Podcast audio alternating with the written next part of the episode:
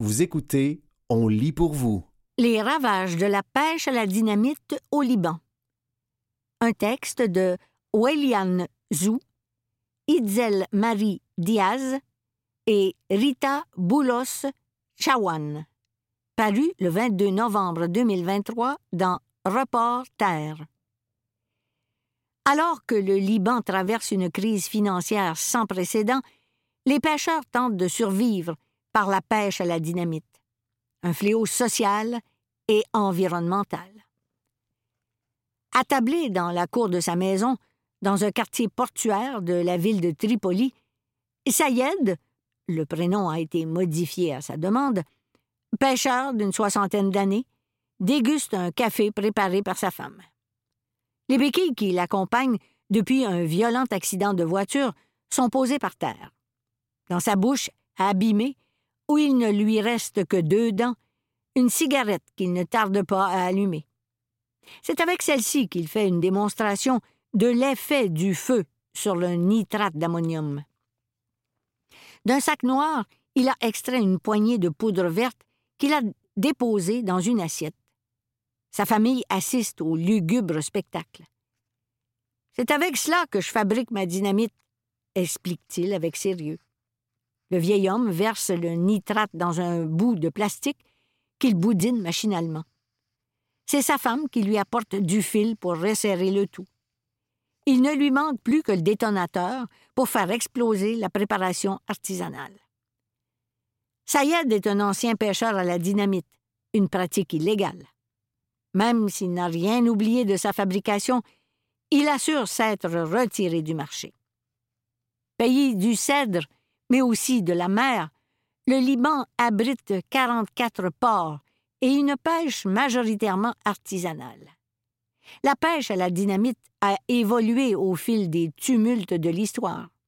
Durant la guerre civile, 1975-1990, les bâtonnets de dynamite étaient monnaie courante. Aujourd'hui, c'est dans les camps palestiniens, comme à Nar al-Bared, à 15 km au nord de Tripoli, qu'on peut en trouver prêts à l'emploi. D'autres pêcheurs, comme Sayed, préfèrent la fabriquer. Si les recettes diffèrent, tous utilisent le nitrate d'ammonium, un fertilisant vendu dans n'importe quel magasin agricole, et à l'origine de l'explosion du port de Beyrouth en août 2020. La dynamite maison nécessite également un détonateur, interdit à la vente publique, mais facilement trouvable sur le marché noir. Pour le reste, chacun y va de ses astuces. Certains ajoutent du sucre, d'autres du charbon de bois. Avec les crises économiques des dernières années, les techniques se sont encore affinées. Des récifs artificiels de carcasses de voitures sont créés pour faire des pouponnières propices à la concentration de poissons. D'autres, économisant le fioul, prennent la mer à la nage en poussant un pneu flottant chargé de dynamite et bombardent les bancs de poissons. Un sac de 50 kilos explosant à une profondeur de 60 mètres possède un rayon de 50 mètres et permet de récolter jusqu'à 4 tonnes de poissons. Après l'explosion, les pêcheurs n'ont qu'à attendre la remontée de leur butin. Les poissons sont tués par l'onde de choc qui provoque des lésions hémorragiques des branchies, explique Rami Coder, directeur technique au laboratoire RBML Food Labs à Beyrouth. D'une redoutable efficacité, la pêche à la dynamite est particulièrement implantée dans les régions pauvres du nord Liban. Survivre à la misère. Assis sous un abri en tôle avec des compagnons de pêche, Amir, le prénom a été modifié à sa demande, 34 ans, prend son mal en patience. À cause d'une météo instable, il n'a pas pu sortir en mer. L'homme vit à Aabdé, dans la région Dakar. La frontière syrienne n'est qu'à une douzaine de kilomètres. Les environs sont pauvres et délaissés, les effluves de poissons et de gazoil s'échappent de ce petit port de pêche. Les poissons sont de plus en plus petits Et il y en a de moins en moins, s'attriste-t-il. Nous sommes parfois obligés d'aller plus loin pour en trouver, mais cela coûte très cher en gazole. Alors, pour lui, ce n'est pas étonnant que certains se tournent vers la pêche illégale. À deux heures de route au nord de Beyrouth, Tripoli n'est plus la cité phénicienne florissante d'antan. La ville était déjà pauvre avant la crise économique, mais depuis 2019, les Tripolitains ont rejoint les réfugiés syriens et palestiniens dans la misère. Alors que le jour se lève sur cette ville désespérée, c'est l'effervescence sur le port. Les bateaux de pêcheurs sont rentrés de leur nuit de chasse. Sur les étals du marché, des dizaines d'espèces marines gisent dans des bacs de glace. Difficile de deviner lesquelles ont été capturées grâce aux explosifs. La dynamite? Pas de ça ici, assure un des vendeurs, manifestement choqué par la question. Il s'est allumé une cigarette et la dynamite a explosé. Si la pandémie suivie de l'explosion du port de Beyrouth avait déjà affaibli le pays, la crise financière survenue en 2019 et toujours en cours a anéanti une bonne partie de l'espoir des Libanais. Le pays subit une inflation qui s'est accélérée en début d'année pour atteindre 270% en glissement annuel en avril 2023. Cette crise a plongé plus de 80% des Libanais dans la précarité et la moitié en état d'extrême pauvreté. Pour tenter de s'en sortir, les habitants travaillent nuit et jour. Ainsi, les pêcheurs n'appartiennent plus seulement à la mer. Ils sont également taxis, tenanciers de café, chauffeurs de bus. Beaucoup ont dû vendre leurs bateaux. C'est triste, car la pêche est une tradition familiale, un héritage, dit Amir. Bassem est un autre pêcheur du port de Ahabdé. Sous un soleil brûlant, assis sur une chaise de plastique, il raconte l'accident de son père qui a perdu sept doigts en manipulant de la dynamite. Il était en mer, il y avait de la pluie, du vent. Il s'est allumé une cigarette et la dynamite a explosé. Depuis, il a arrêté d'en utiliser. Selon la fondation Safadi, une structure qui développe des projets durables au Liban, 5% des pêcheurs ont recours à la pêche à la dynamite. À Tripoli, cette technique a connu une baisse plusieurs années de suite, avant une recrudescence en 2019, relate Samer Fatfa, consultant à la fondation Safadi. Sur les plages Dakar, elle est demeurée constante. Corruption et omerta. Sur les 30 kilomètres de littoral entre Tripoli et la Syrie, l'armée est vite débordée. Rien qu'au port d'Al-Mina, à Tripoli, plus de 1800 pêcheurs sont enregistrés. Les entrées et les sorties du port par ces embarcations de moins de 7 mètres, en bois et équipées de moteurs, se font par un simple contrôle visuel de l'armée depuis la digue. Si les autorités manquent clairement de moyens, ne disposant même pas d'assez de carburant pour arrêter les pêcheurs illégaux, elles peuvent aussi être de mèche avec les hors-la-loi. Sur le port d'Al-Mina, les pêcheurs illégaux sont connus de tous, mais l'omerta pèse sur celui qui oserait les dénoncer. Quant au président du syndicat de pêche, sillonnant la corniche et les souks de poissons à bord de sa Mercedes noire rutilante, il balaie la question d'un revers de la main. Nous n'avons pas la mission d'arrêter les pêcheurs, et s'ils sont arrêtés, c'est pour quelques jours de prison seulement. La corruption coûte pourtant cher aux pêcheurs illégaux. Selon l'un d'entre eux, 40 des recettes sont destinées à la corruption, les 60 restants étant partagés entre son équipage et lui. Pourtant, une loi régissant les règles de la pêche au Liban existe depuis 1929. La dynamite y est formellement interdite. Mais, à l'image d'un pays qui n'a plus de président depuis un an, l'État se délite et les lois ne sont pas appliquées.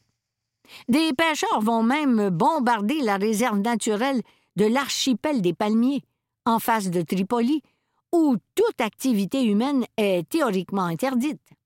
Les explosions endommagent non seulement les fonds marins, mais contribuent aussi à la diminution des stocks halieutiques, sans distinction des petits et des gros poissons. Une analyse toxicologique réalisée par le laboratoire RBML Food Labs, qui a testé trois poissons provenant d'un marché de Tripoli, a constaté que l'intérieur des poissons contenait une importante quantité d'ammonium. Mais du fait de l'utilisation massive de ce fertilisant dans l'agriculture, il est difficile de savoir si cette pollution est issue des dynamites ou du ruissellement terrestre. Chaque jour, une centaine de bombes sont lâchées dans les eaux libanaises par des pêcheurs, descendants de Phéniciens réputés fins navigateurs. Dans ces contrées meurtries, la mer est le témoin constant des tragédies. À chaque fois qu'un conflit a provoqué la fermeture de l'espace maritime, les pêcheurs ont retrouvé une mer riche en poissons. Mais le cycle naturel est sans cesse rattrapé par la spirale mortifère. C'était Les ravages de la pêche à la dynamite au Liban. Un texte de Welian Zou, Itzel Marie Diaz et Rita Boulos Chawan paru le 22 novembre 2023 dans Reporter.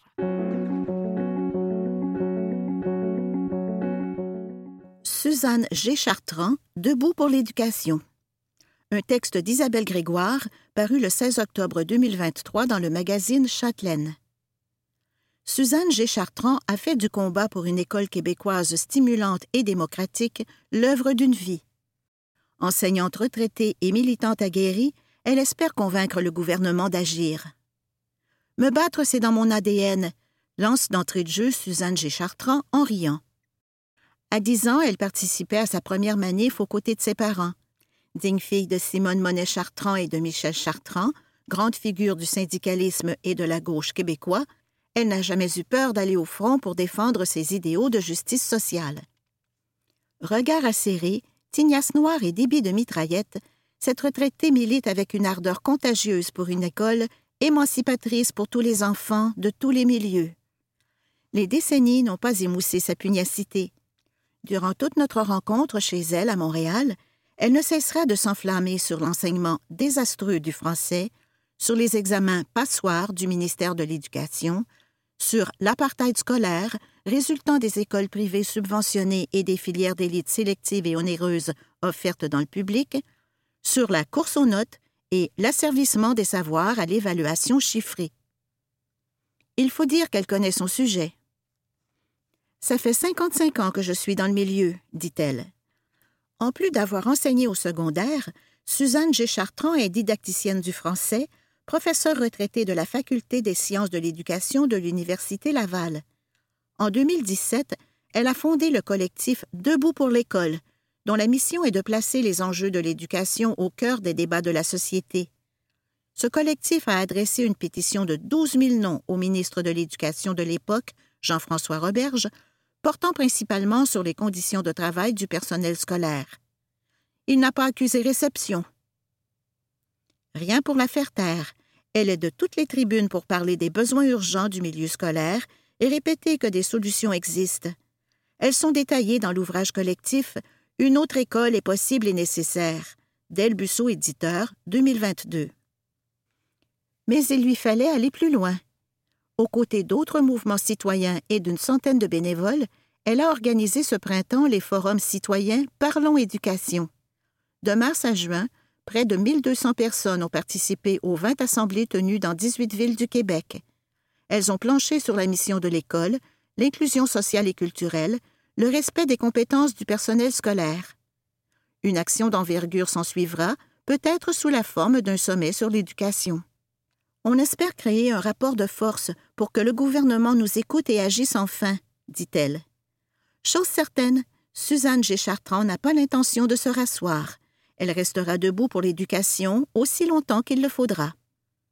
C'était Suzanne G. Chartrand, Debout pour l'éducation, un texte d'Isabelle Grégoire, paru le 16 octobre 2023 dans le magazine Châtelaine.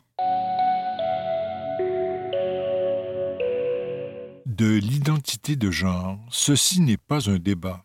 Un texte d'Isabelle Kerouac-Mascotte, paru le 13 octobre 2023 dans la revue Relations.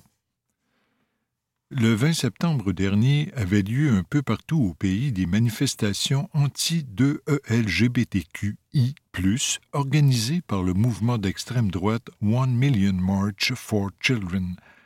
Une autre manifestation est en préparation. Bien que ces démonstrations de haine puissent surprendre au premier abord, celles-ci s'inscrivent dans la réactualisation d'une rhétorique homophobe qui s'affirme de manière de plus en plus décomplexée. Bien qu'elle ne soit pas encore terminée, l'année 2023 aura été marquée par de nombreuses manifestations d'hostilité envers les communautés de LGBTQI, d'un océan à l'autre. Celles-ci ont pour dénominateur commun une rhétorique de la contagion. L'homosexualité serait un virus transmissible qui, dans les dernières années, était surtout mobilisé pour alimenter l'homophobie. C'est bien cela qui est en jeu dans la controverse entourant l'heure du conte drague. Aux yeux des homophobes et des transphobes, les drag queens ne peuvent pas être simplement des professionnels du spectacle qui promeuvent le goût de la lecture et encouragent une sensibilité envers la diversité auprès des jeunes enfants. Il s'agit fatalement d'homosexuels venus recruter dans les écoles pour grossir les rangs de la déviance sexuelle. La personne homosexuelle ne serait donc pas une personne à part entière, elle se trouve réduite à sa sexualité, surconnotée par celle-ci.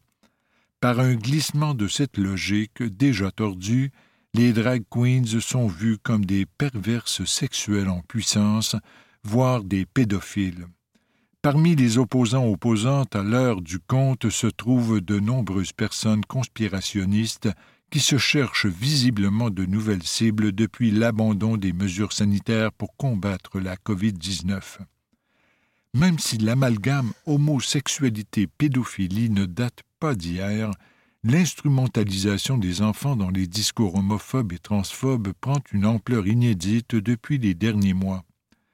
Ce sont principalement les enfants qui doivent être protégés des déviants déviantes du genre, en particulier des personnes trans et non binaires.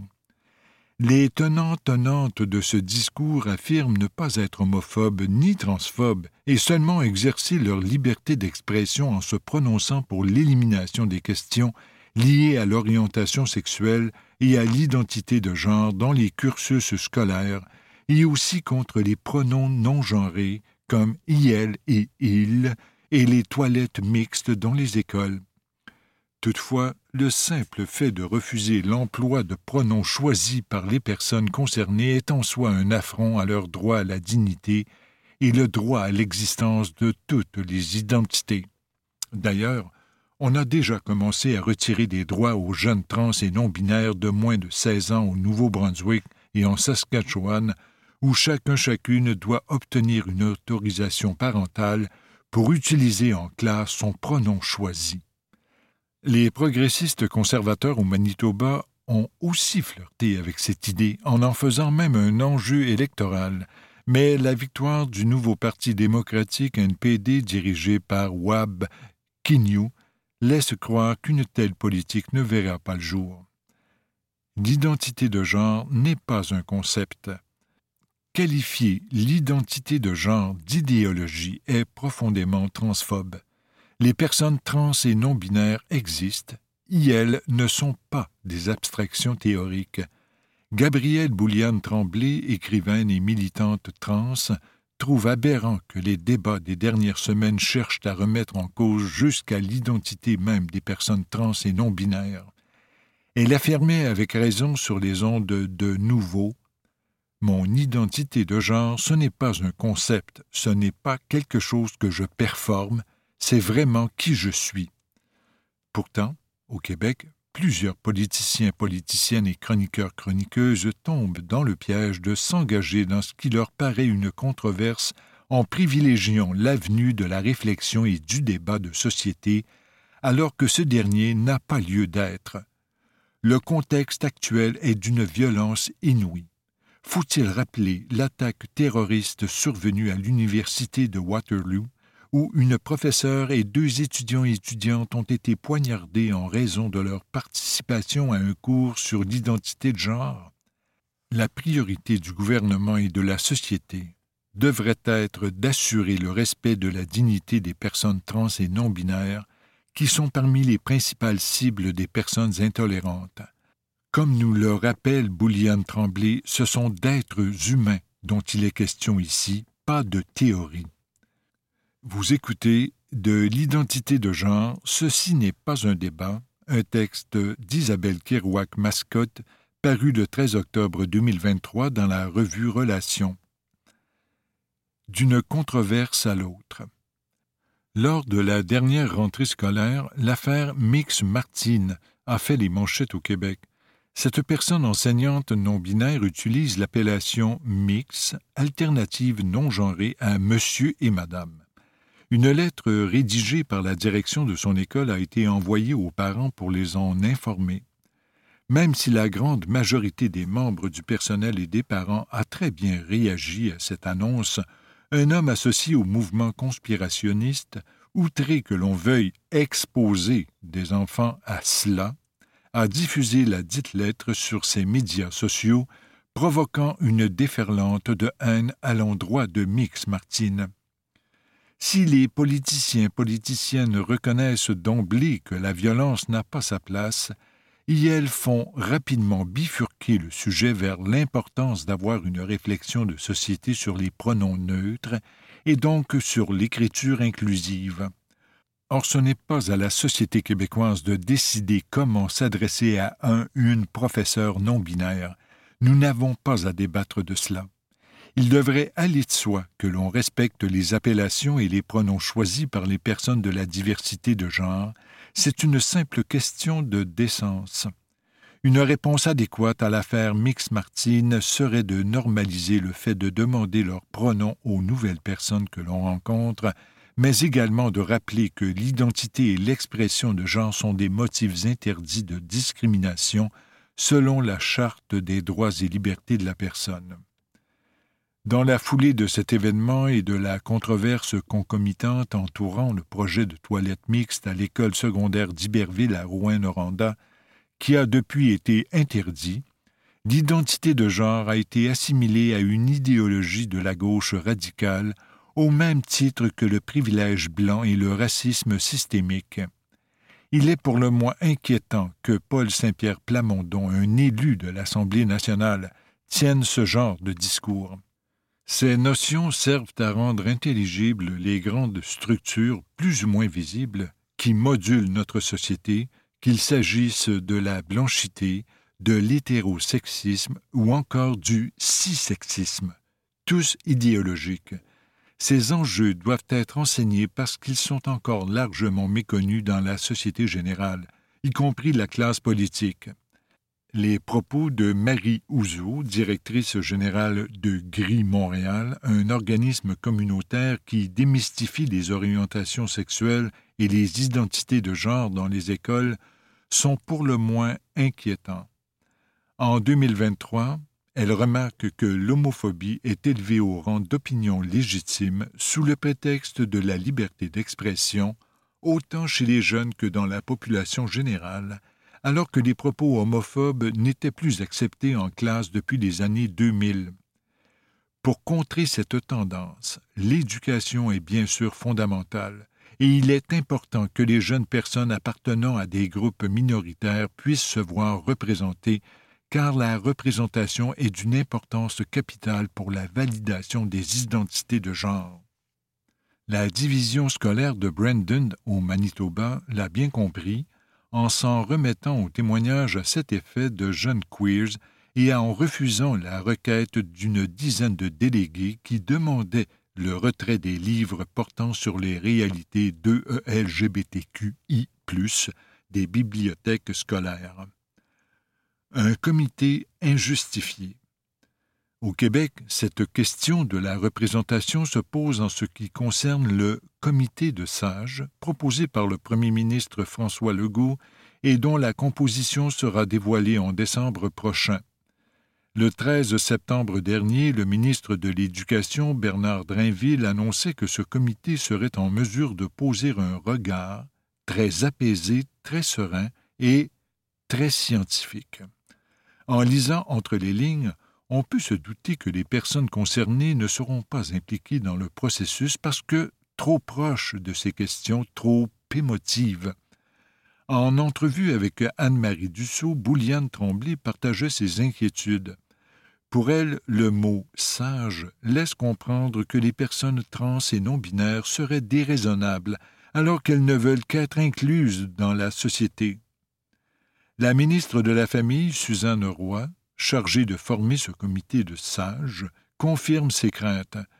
Quand on l'a questionnée sur l'inclusion de personnes de ELGBTQI, au sein de ce comité, elle a répondu qu'il ne s'agit pas d'un comité de représentation, ajoutant que les sages devront être des gens crédibles, de par ce qu'ils ont fait et de par ce qu'ils sont.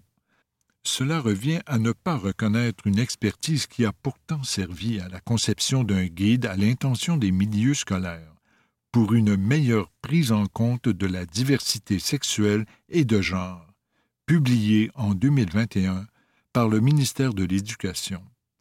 La réflexion que ce comité de sages se propose de faire a donc déjà été faite, sans oublier que le gouvernement peut également compter en tout temps sur les conseils du Bureau de lutte contre l'homophobie et la transphobie.